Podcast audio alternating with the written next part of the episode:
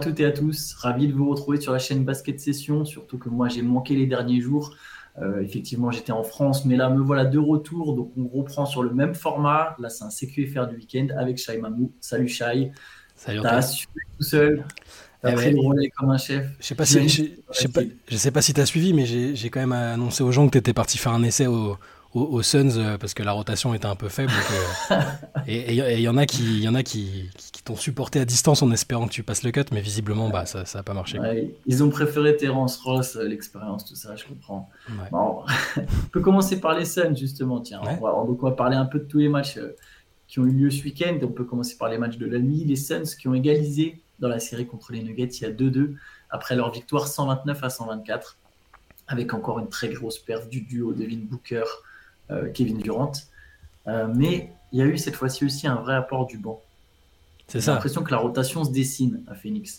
Alors, même si t'étais pas sur le banc, comme on l'évoquait tout à l'heure, euh, il y, a- il y a effectivement eu un peu plus euh, euh, de la part du banc, surtout, surtout d'un joueur en fait. Euh, on a pas mal critiqué euh, le- justement la- l'apport des remplaçants et de- bah, Land- Landry Chamet faisait partie de ces joueurs qui étaient bah, critiqués à juste titre parce que ça reste un, un shooter quasi exclusif qui, qui apportait très peu de shoot euh, en sortie de banc. Et là, euh, bah, c'est 4 paniers à 3 points dans le quatrième euh, 19 points en tout.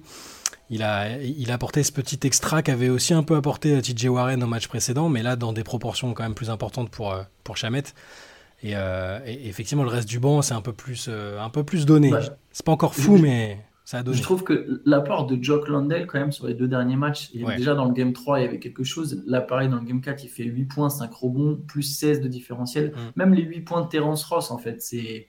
Euh, là, ça- sur ce match-là, le banc des Suns prend, la, prend le dessus sur le banc des, des Nuggets. Pardon, j'ai oublié d'ouvrir, mais il y a quand même 53 points de Nikola Jokic. J'ai oublié d'ouvrir là-dessus, mais ça, ça fait la diff sur un match comme ça, au final. Que le banc des Suns puisse. euh, j'ai j'ai l'impression vraiment que la rotation, elle se dessine. Alors, il a fallu l'absence de Chris Paul pour ça, mais voilà, il y a des hommes euh, qui commencent à trouver euh, leur repère. On voit par exemple un job, voilà, Landry Chamet sur ce match. Alors, il était à 14 points depuis le début des playoffs et il en met 19. Et effectivement, dans le dernier quart-temps, euh, ses tirs à 3 points font vraiment la différence parce que du coup, Denver peut plus forcément faire des prises à deux ou vraiment resserrer la pression à fond sur Booker et sur Durant. Euh, voilà, il y, a, il y a donc la chamette au tir. Ross et Warren apportent offensivement. Il commence à y avoir quelque chose qui se dessine, je trouve quand même. Une équipe qui commence à se former Ouais, certainement, parce peut-être que au meilleur moment. La, la- la constante, ça reste quand même que les deux autour, et Devin Booker en particulier, sont, restent incroyables et ultra productifs. Euh, et et j'ai presque envie de même de dire euh, sur- surtout Booker, parce que Ouais, K- Booker. Alors KD a été bien, hein, 36 points, 11 sur 19, 11 rebonds, 6 passes, il a mis des paniers importants en fin de carton pour, euh, pour, pour que Phoenix euh, soit reste devant, soit, soit, soit pas trop décroché. Euh, mais Devin Booker, euh, pff, on, on en a beaucoup parlé, on a, on a pas mal écrit dessus, moi ce week-end j'ai encore écrit dessus parce que ce qu'il est en train de faire, je le, je le, je le soupçonnais pas il y a quelques années, quoi, quand euh, il faisait son match à 70 points dans une équipe à la dérive. Je me suis dit, bon, ça va être un soliste euh, fan de Kobe, enfin, tu vois, avec énormément de talent, mais le voir avec une telle efficacité, euh, une telle justesse, un tel leadership dans une équipe où il y a un des meilleurs joueurs de tous les temps. euh, bon, Chris, Chris Paul n'est pas là, mais c'est quand même le, c'est quand même le patron de l'équipe. Voir Booker et, et- et sur le leadership aussi, je parle. hein, il parle, il parle aux joueurs. Ouais, c'est son lui, équipe. c'est lui. Voilà. C'est, bah ça, tu, tu l'as dit. Théo l'avait dit. Je me souviens dans un des podcasts qu'on avait fait. Ça vient, ça devient vraiment son équipe. Moi, j'attendais encore de voir dans ce contexte-là, euh, mais, mais il est incroyable. là. 36 points, 12 passes, 14 sur 18 encore. Enfin, je veux dire, c'est, Ouais. ces stats d'adresse, elles, sont, elles ont aucun sens. Sachant que dans le Game 3, donc, qui avait eu lieu de vendredi à samedi avec déjà une victoire des Suns, déjà un match euh, disputé, Ouais. Booker il met 47 points avec seulement deux lancers francs et il fait 20 sur 25. 20 sur 25. En gros, il est, c'est le meilleur joueur depuis le début des playoffs. Mm. Et ça, j'avoue, comme toi, c'est quelque chose qu'on n'aurait pas forcément soupçonné en fait. Que, que quelques années en arrière, que Devin Booker, à un moment sur une campagne de playoffs, soit le meilleur joueur de la ligue sur, sur le moment, tu vois, le Ouais. meilleur joueur du moment en playoffs. C'est Lui, il le ça disait. Il y a que, il y a Oui, que lui oui, qui le disait. C'était et ça faisait partie de ces gars où on se disait non, c'est bon, il a une confiance irrationnelle. Il a, il a été biberonné à Kobe. euh, c'est, il abuse un peu quoi. Mais là, enfin, je vais revenir sur ses stats d'adresse, mais sur les quatre matchs de la série, et je, je parle même pas de, de la série précédente où il était déjà, euh, il était déjà lunaire en termes d'adresse. Il tourne là après le quatrième match à 67,8% d'adresse globale, 57% à 3 points. Et, le tout en, marquant 36 points par match hein, et en prenant les, shoots que prend une option numéro 1 ou un bis dans une équipe. Et il force rien. et le simple fait qu'on ait le sentiment que ce soit le meilleur joueur sur le terrain, c'est assez inattendu pour moi, honnêtement. Mais ça, ça, ouvre des vraies perspectives pour Phoenix. Bon, on peut se dire qu'il y a effectivement un, match où il va pas en mettre autant, même si là, pour le coup, deux de suite comme ça, c'est complètement dingue. Euh, mais le fait qu'autour, euh, ça commence à prendre des marques, euh, l'éventuel retour de Chris Paul, même DeAndre Ayton, par exemple, qui a été beaucoup critiqué, je trouve que hier, donc dimanche soir, sur le match, il y a déjà un peu plus de combativité, il y a de l'énergie. Les Suns, là, en revenant à 2-2, ils ont fait le plus dur. Enfin, ils ont fait le plus dur. Non, peut-être pas forcément, mais je veux dire, c'est psychologiquement, c'est pas facile d'être à 0-2 contre une équipe comme les Nuggets. Je pense mm. que là, il y a un vent de confiance qui se crée avec. Mais en fait, on peut les prendre. On, est, on est tout aussi fort. Et, et, si on suit notre leader, si on a Booker comme ça, en fait, qu'est-ce qui peut nous arriver Tu vois? J'ai l'impression qu'il y, a un peu ce petit truc qui se dessine à, Phoenix. Même si j'ai pas eu non plus le sentiment que les Nuggets paniquaient, ils sont revenus sur le tard, ils étaient menés de 10 points. Et à la fin du quatrième quart-temps, ils reviennent avec, euh, avec un, un, Jokic physiquement trop dominant. De toute façon, mais, mais, quelque part, pour moi, et je le répète encore une fois, les matchs où Jokic a besoin de marquer autant de points, je pense que ce n'est pas bon signe. C'est pas bon. On est d'accord parce que, bon, là, Murray fait un match euh, tout à fait honnête statistiquement, 28 points, cette passe. Euh, bon, il n'a pas cartonné comme sur les, les, premiers matchs, mais sur le premier match en tout cas. Mais, mais oui, quand Jokic a besoin de faire 53 points, 11 passes en prenant 30 shoots, euh, à eux deux, ils ont pris 55 tirs. Enfin, c'est pas mal. Hein. Et là, c'est plus autour où j'ai eu un peu de réserve euh, euh, sur, ce qu'apportaient les autres, contrairement aux autres matchs. Et là, la rotation à 2 deux, et demi avec, avec Green, Bruce Brown et, et, Brown, le, rookie, c'est un peu moins, un peu moins bien. Là. Mais au final, et ça revient à ce qu'on a déjà parlé, mais au final, à ce stade de la... On parlait beaucoup de profondeur du côté de Phoenix, mais là, à ce stade de la série, il y a les Suns utilisent plus de joueurs et ont plus de joueurs qui impactent. Alors, hmm. après, par contre, le top 7 des, Nuggets, c'est vraiment plus fort. enfin, est plus fort, est plus profond. C'est-à-dire que les Gordon, les Michael Porter Jr., euh, c'est quand même des lieutenants euh, derrière le lieutenant qui, font une différence autre qu'un qu'un DeAndre Ayton, par exemple, pour l'instant, ou, je ne sais même pas qui est le lieutenant du lieutenant du côté des Suns. Quoi. Il n'y en a pas vraiment. Mais. Euh, en tout cas, le niveau de jeu affiché sur cette série, je le trouve assez impressionnant. J'ai l'impression qu'on on a peut-être les, deux meilleures équipes de la ligue, en fait, qui jouent dès maintenant. ah ouais, ouais ça, ça, reste à voir, mais c'est sûr que ça, a changé. mais... Ça, a changé, ça a changé par rapport à la perception qu'on avait il n'y a, pas si longtemps, où on se disait, bon, à l'Est, Boston, Milwaukee sont au-dessus, et l'Ouest est incertain. Mais mm. je suis assez d'accord, en tout cas, sur le...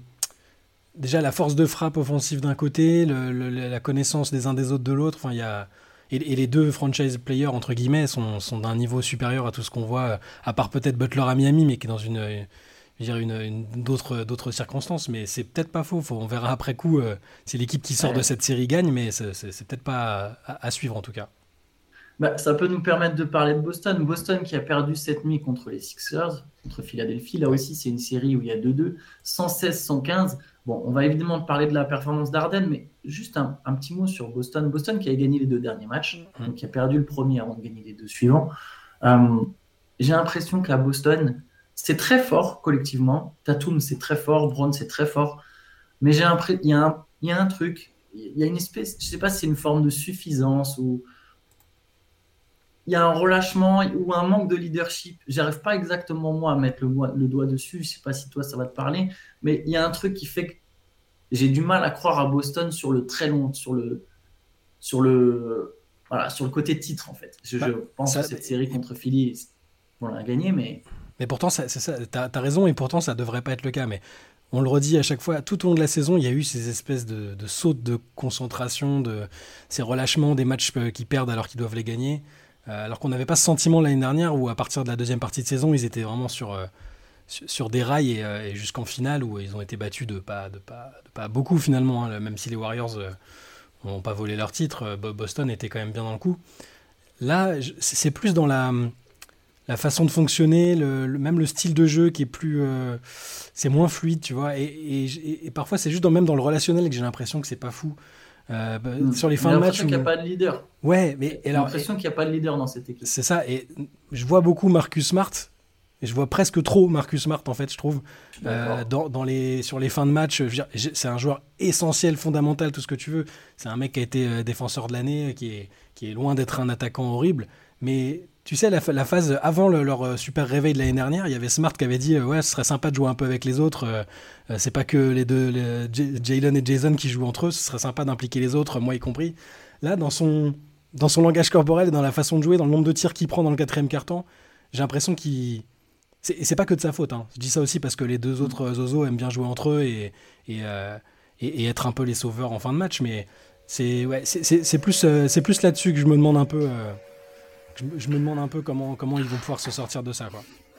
D'ailleurs, dans le quatrième quart-temps, donc Smart il prend des tirs, mais Brown, qui avait été très bon dans, sur ce match 4 là, il en prend, quasi, il, en prend pas Voilà, il en prend quasiment, il en, je crois, 4, Alors, 3, 3 dans le quatrième, voilà, 3 dans le quatrième, j'allais dire 4, et 0 en prolongation.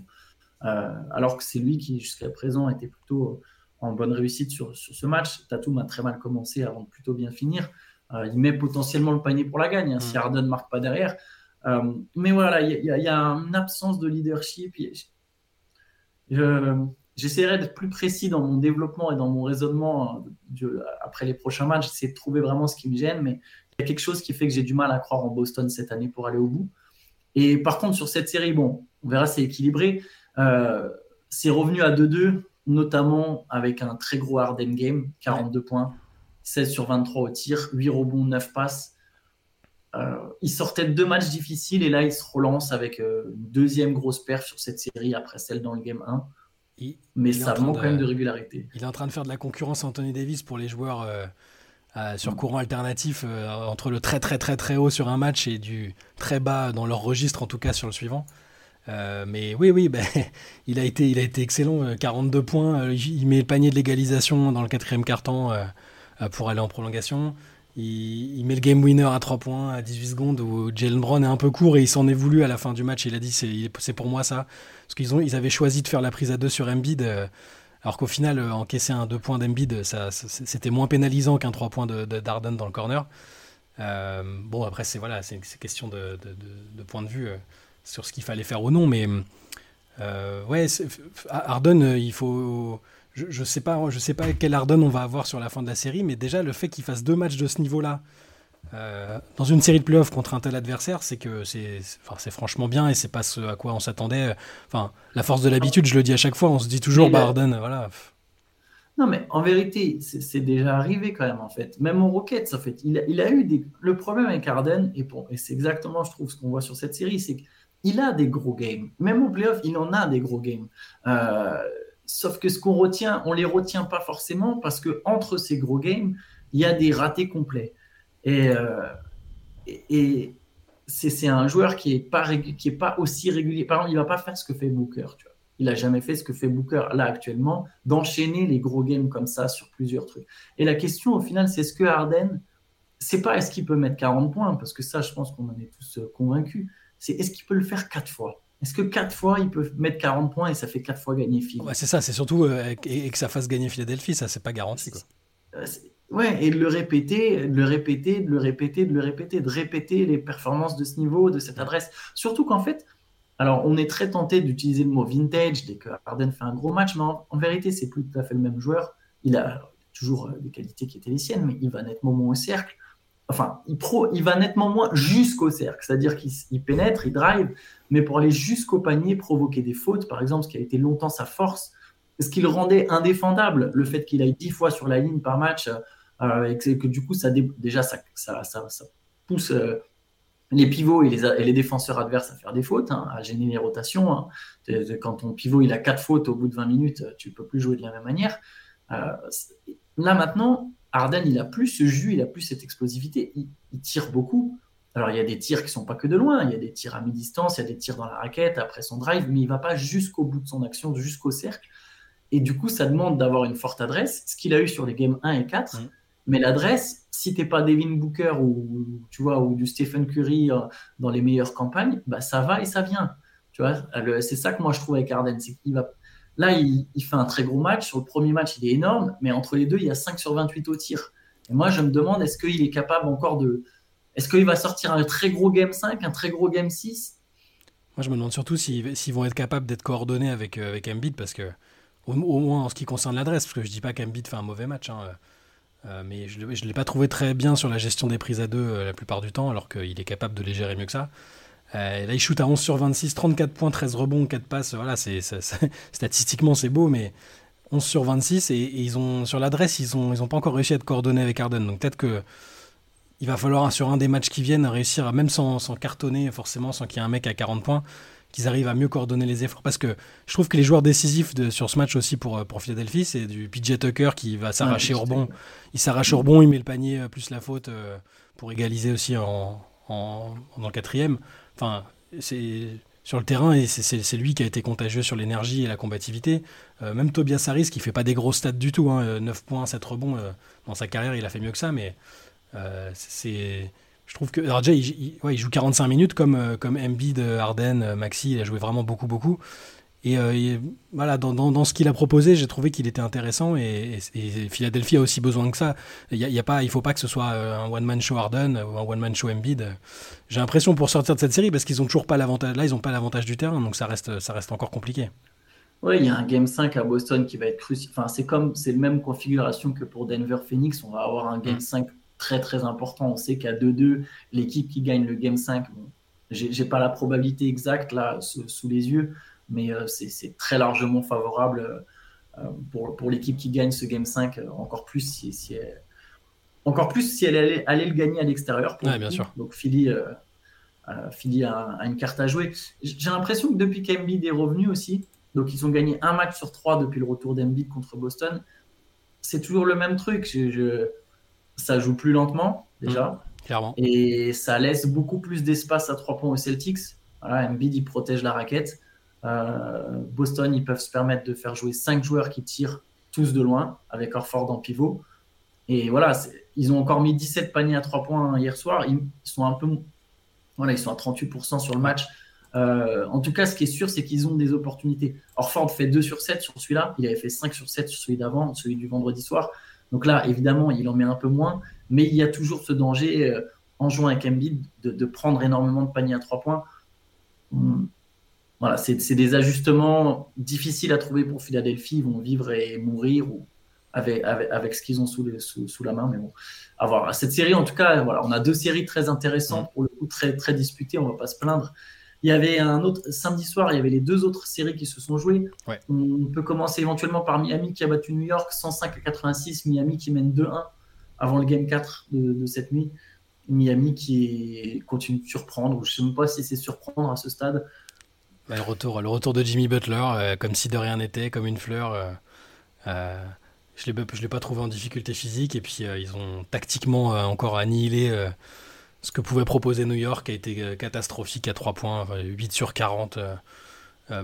très peu de, créativité et d'inventivité pour, justement pour contourner ce que proposait Miami défensivement. Butler, Butler j'ai aimé parce que a fait, il fait son match offensif, 28 points, tout ça, mais tu sais, psychologiquement et mentalement, il, les a, enfin, il leur a fait trop mal parce que les, fois, les, séquences où il shoot par-dessus Josh Hart et où il lui, il lui dit qu'il peut pas défendre sur lui, puis sur un autre, il lui redit la même chose. Enfin, tu sens que dans l'énergie, il est dans ce qu'il dégage, c'est trop serein et que je trouve que Miami est en contrôle de cette série, même si euh, euh, s'il y a que euh, s'il y a que 2-1, je les trouve, je trouve le hit en contrôle de cette série, même si si absolument rien n'est fait. Hein, mais euh, euh t'as un Kyle Lowry qui est bien en sortie de banc. Je trouve qu'il il est, il est, assez précieux. Euh, tout, tout, va bien. Je, ne suis pas inquiet pour Miami, alors que j'attends que New York euh, trouve des solutions. Ça viendra pas du banc avec Quickly qui s'est blessé à la cheville. c'est peut-être la chance de, voir Evan Fournier ou Derrick Rose sur 5 ou 10 minutes, hein, qu'il va savoir. c'est le plus fou, c'est qu'en fait, ils ont besoin de shooters. Oui. Ils ont besoin de mettre des points ils ont besoin de mettre des tirs. Euh, tu l'as noté, le 8 sur 40. Bah, c'est peut-être le moment de relancer Fournier, je suis désolé, mais à un moment, les Grimes, les McBride, les tous, mm. enfin, c'est bien joli. Alors, McBride, il joue pas, mais tu as quand même un vétéran qui connaît les playoffs, qui est plus talentueux que, qu'un tiers des joueurs, au moins un tiers des joueurs de rotation, voire plus. C'est peut-être le moment quand même. J'ai l'impression que les Knicks, ils se sont même pas pointés sur ce game. Non, c'était très pareil, je parle toujours d'énergie, d'intensité. Là, je trouvais qu'ils n'y étaient pas. Ils sont aussi, euh, enfin, sur les matchs précédents, euh, quand Randall est bien dans, justement dans ce côté euh, fighting spirit, dureté, ça va. Et là, il était des deux côtés du terrain. bon, 10 points, 4 sur 15 et dans le CQFR écrit du week-end, Damien disait qu'il faisait des efforts à la DeAndre Ayton. Donc voilà, ça en dit assez long sur, sur, sur, ce, que, sur ce que dégageait justement Julius Randle.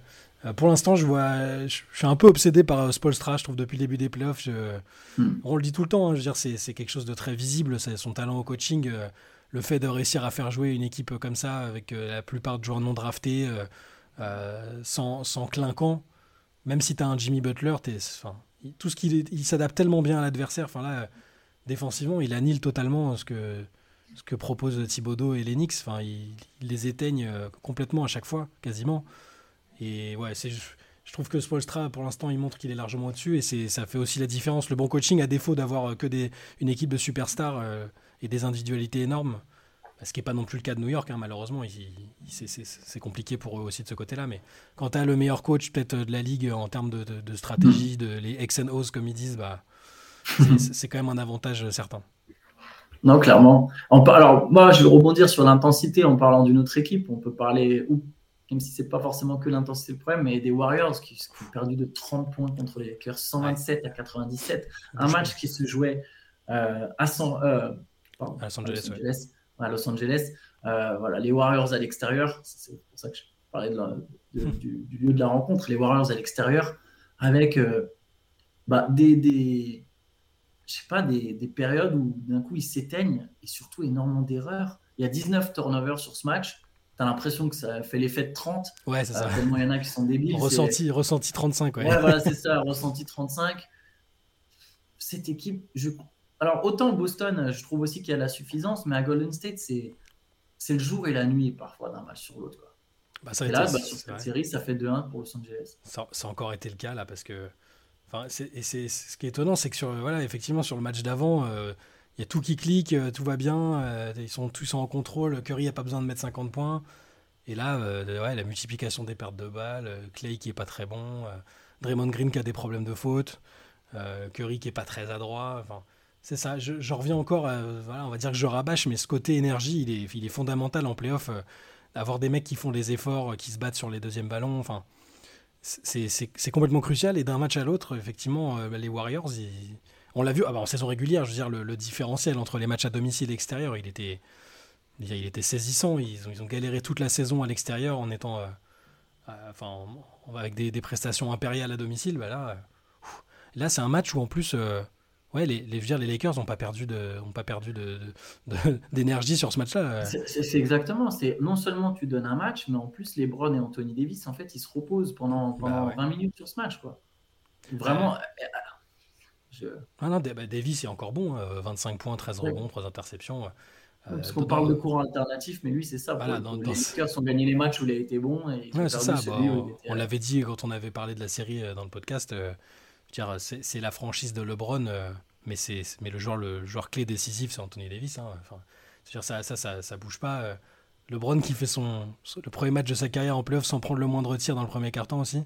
Ça confirme un peu le côté sa volonté d'être plus playmaker, sa volonté ou son obligation, parce qu'on parle un peu plus de son, problème, euh, son problème de blessure euh, avec lequel il doit composer, bah, il, gère, ses efforts, mais il le fait très intelligemment. Et, euh, là, il finit avec 21 points, 8 passes, 8 rebonds, sans donner l'impression d'avoir forcé, justement.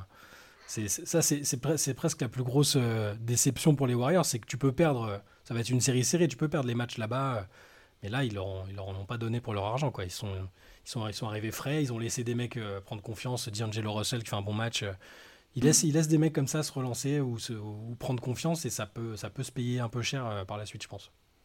Il y a un ajustement aussi que j'ai bien aimé, c'est le. Il y a Austin Reeves qui maintenant prend plus souvent Stephen Curry. alors, alors, il est, si on regarde les stats, on peut penser que Reeves est moins impactant parce qu'effectivement, offensivement, il est moins tranchant que sur la première série contre Memphis. Mais quelque part, il a un, un plus grand rôle en défense sur cette série. Le fait qu'ils défendent sur Curry, ça laisse Vanderbilt des fois prendre Draymond Green. C'est peut-être un peu la, je pense, ça a été un peu la réponse de Darvin Ham au, au small ball lancé par Golden State avec maintenant Kevin Looney qui sort du banc. Ça a plutôt bien marché. Les Lakers, euh, ouais, j'y reviens. Quelque part, j'ai l'impression qu'ils ont eu match facile et maintenant ils sont en position avant ce game 4 à prendre éventuellement l'avance 3-1, même si je pense qu'on verra une toute autre équipe de Golden State. Et c'est ça le paradoxe en fait. On verra une toute C'est pour ça que je parlais tout à l'heure de Denver et Memphis qui sont euh, Denver et Phoenix pardon, qui sont peut-être les meilleures équipes. Pour le coup, Denver-Phoenix depuis le début de la série, parce que même les premiers gagnés par Denver, Phoenix était dans le coup et, et ça jouait vraiment bien il n'y a pas cette perte d'intensité ou ce mm. relâchement. Tu vois, euh, Philadelphie, on a vu deux visages. Boston, on voit deux visages, même si bon, Boston a peut-être un peu plus de marge parce qu'il y a vraiment du talent et quelque chose. Euh, Golden State, on voit deux visages. Les Lakers, c'est un peu plus régulier, mais tu as l'irrégularité d'Anthony Davis. Ouais, c'est ça, c'est les, deux visages, les deux visages pour Anthony Davis. De, de, Davis. Quand Davis est agressif, j'ai l'impression que les Warriors n'ont pas de réponse quand même. Ouais, c'est vrai. Bah, toutes les équipes euh, de la planète, euh, c'est toujours la question avec ce gars-là. Enfin, quand il est dans, ce, dans cette disposition-là, il n'y a personne qui peut l'empêcher de, de, dominer un match défensivement ou même offensivement. Euh. Alors, offensivement, il n'est pas encore au niveau qu'il pouvait avoir parfois avec les Pelicans ou ou ses petits shoots à mi-distance ou près du cercle. Enfin, toute la palette qu'il avait, il pouvait, il pouvait mettre 50 points. Quoi. Là, là je trouve qu'il bon, il met bien l'accent sur la défense, euh, toujours dans tous les matchs, même le match euh, qu'il a raté, entre guillemets, le dernier. Son début de match défensif était quand même bon. Euh, mais ouais, c'est, ça reste, on le dit, hein, c'est, la clé de, c'est la clé pour les Lakers. On touche du bois pour eux, mais ils n'ont toujours pas d'alerte véritable sur le plan physique, que ce soit pour Davis et ou LeBron. Et ça, c'est aussi une faute de la part, c'est presque une faute de la part des Warriors de ne pas les pousser dans leur retranchement physique, parce que c'est un match où LeBron et, Davis vont jouer que 30 minutes parce qu'ils n'ont pas besoin d'en faire plus. Il y a moins de risques qu'ils de, perdent de, perdent de la santé et qui mettent en péril leur euh, intégrité physique. Quoi. Je dis pas qu'il faut leur faire des, enfin, pas les agresser physiquement. tu vois ce que je veux dire? Non, mais faut les fatiguer. Il faut, les fatiguer parce qu'ils sont tellement, ils sont, ils sont tellement importants que si tu les fatigues pas, euh, les, Lakers ils, vont, ils sont dans un, dans un fauteuil. Après, euh, ça, ressemble vraiment à une série qui va se jouer en 7 quoi. Où, où, chacun va gagner son match son match à domicile et puis euh, en en perdant un autre. Euh, faut, que les Warriors. Chacun va se répondre les coups. Quoi. Voilà, chacun va se répondre. J'ai l'impression. Après, je peut-être que cette euh, ce relâchement d'intensité des Warriors va se confirmer au suivant. On ne sait pas. il a toujours pas là, il a pas remis Kevin Looney dans le 5. Il a, il a joué qu'un quart d'heure, peut-être encore un peu indisposé. Mais il faut qu'il faut qu'il revienne, faut qu'il revienne dans la rotation. Looney, enfin vraiment dans la rotation plus plus serré. Ce on a vu, on a vu l'impact qu'il avait dans, dans, ses playoffs. Euh, ça fait partie des choses où il faut aussi que Jordan Poole se réveille ou que les Warriors réveillent Jordan Poole, parce que c'est pas possible. J'allais y venir. Euh, alors autant Jordan Poole, il méritait pas de se, prendre une patate euh, comme ça d'un coup dans la mâchoire. Autant là, il, il faudrait peut-être deux bonnes claques pour le réveiller parce que ah, il a signé son gros contrat. ça implique de grandes responsabilités. Là, là, honnêtement, plus ça va, plus je me dis, mais c'est impossible qu'il reste en fait après mm. cette campagne de playoff. Euh, surtout dans cette série, dans une série comme ça, là, Jordan Poole, ça peut être le facteur X. Ça devrait, ça, devrait, être le facteur X même. Vu son contrat, vu ses capacités, ça devrait. Tu as raison, c'est même pas ça peut, c'est ça devrait. Et il est catastrophique. Alors on verra, il y a Game 4 ce soir, ce soir deux matchs. Hein. il y a donc les Lakers qui reçoivent les Warriors. Game 4, on mm. verra si Jordan Poole va avoir un impact euh, ou non pour, pour Golden State. Et l'autre match de la soirée, c'est donc Miami contre New York. Euh, Miami qui reçoit New York. Donc là, pareil, interdiction de perdre peut-être pour les Knicks. Euh, je pense qu'à 3-1, ça deviendrait très compliqué. on suivra ça avec intention. Puis nous, on se retrouve demain. Je serai là. Et demain, on aura aussi le podcast. Je, encore une fois, on décale le podcast d'un jour. Normalement, ça sera le lundi. Voilà, il y a eu deux exceptions euh, la semaine dernière et cette semaine. C'est les jours fériés. blâmer le calendrier français, voilà, monsieur exactement, exactement. Même si c'est pas férié en Allemagne pour le coup, mais, mais oui, c'est vrai. mais, euh, mais ouais, ouais voilà. On fera, on fera un podcast euh, mardi, ce mardi avec Théo, avec le grand retour de Théo. Et mardi, il y aura aussi la Let's Session. Donc voilà, n'hésitez pas. Et puis vous connaissez, petit commentaire, un like, abonnez-vous plutôt, même surtout à la limite. Si vous n'êtes pas encore abonné, n'hésitez pas à vous abonner. Euh, on mettra toujours de plus en plus de vidéos, les CQFR, puis on va trouver aussi d'autres formats. Ça viendra, vous inquiétez pas, tout ça viendra bientôt sur la chaîne. Donc restez branchés. Ciao, Chai. Ciao, Antoine.